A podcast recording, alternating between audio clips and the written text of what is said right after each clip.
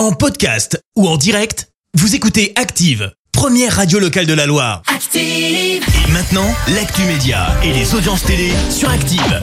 Allez, on parle télé tout de suite avec la chronique télé de Clémence Dubois-Texero.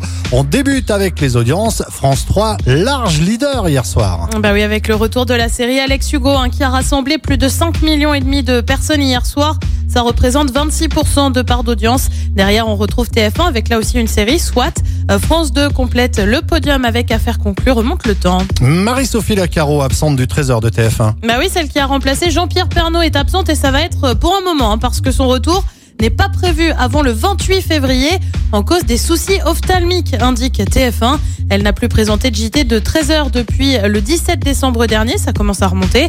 Conséquence, bah, la chaîne a dû s'organiser. C'est Jacques Legros qui assure la présentation du journal jusqu'au 18 février, avant Julien Arnaud du 21 au 25.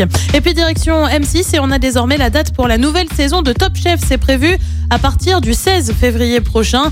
Une 13e saison marquée par l'arrivée d'un nouveau juré, Glenn Viel, qui succède à Michel Saran, évincé du programme l'année dernière. Top Chef, on le rappelle, c'est en moyenne plus de 3 millions de téléspectateurs sur la dernière saison. Et ce soir, on regarde quoi alors? Et bien sur TF1, c'est le retour de Grey's Anatomy avec la diffusion des deux premiers épisodes de la saison 17. Sur France 2, c'est aussi une série avec l'amour presque parfait.